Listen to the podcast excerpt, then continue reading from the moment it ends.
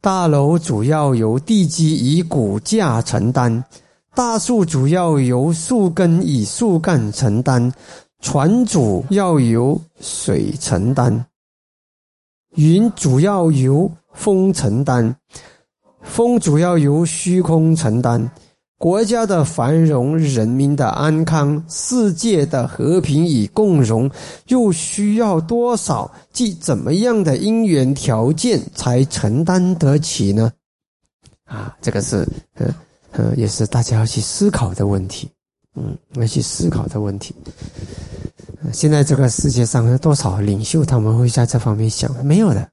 他只是想我能够抢到你的，就是我我得到了，你就没有了。其实抢了自己也不能够好好的消消消化销售，你知道吧？所以这个问题很重要，嗯，这问题很重要。嗯，补脑题，来一起读啊！世间是否有不需要承担的好？是否有不受这规律操纵的理想？嗯，有没有？那你要看你怎么理解这个世间。嗯。呃，如果你这个世间的理解就是究竟真实法，那么有一种究竟真实法，嗯，它已经不在因缘规律里面，它叫涅槃，啊，但是呢，你要体证涅槃以前啊，你需要累积很多能够让你体证涅槃的承担力，但是涅槃本身它是没有，因为不是只要不是因缘合合而成的，它就不在这个因，它一它本身是没有因果规律了的，明白吗？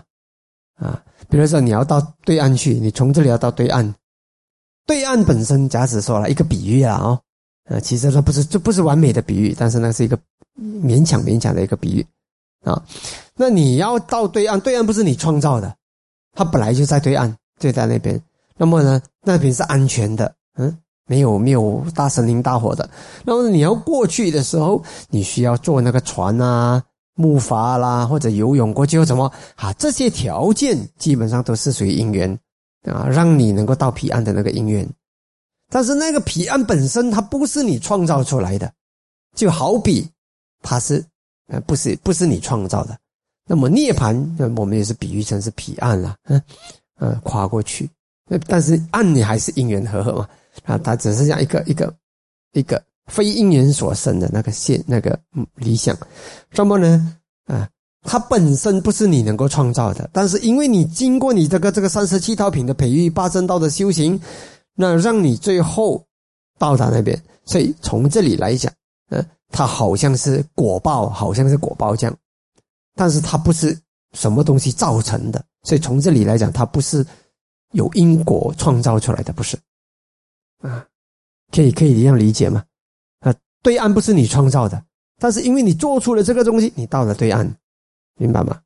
所以有人就问我啊，师傅，师傅讲涅槃不是因缘合而成的啊，那那么又又又怎么样啊？我们讲我们做什么达到呃体证涅槃？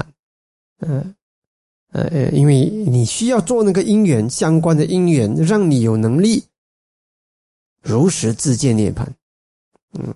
但是涅槃它不是你创造的，嗯，是这样子来理解，嗯，所以一旦你体证涅槃，那这个涅槃本身呢，它就不再做，不在这个这个因果规律里操作操作了。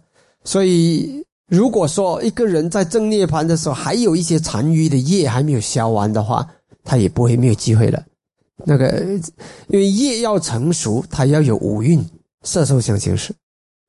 至少受想行识，嗯，你要有这个生这个这个明色法啊，或者是明法，或者是总之你要有一个，嗯，这个这个体啊，给它成熟一个平台，给那个业成熟。但是五蕴没有了，五蕴灭尽了，那他就没有机会成熟了，啊，是这样的意思。所以如果不想受报，那就快快哦，提着涅槃，嗯，就是这样。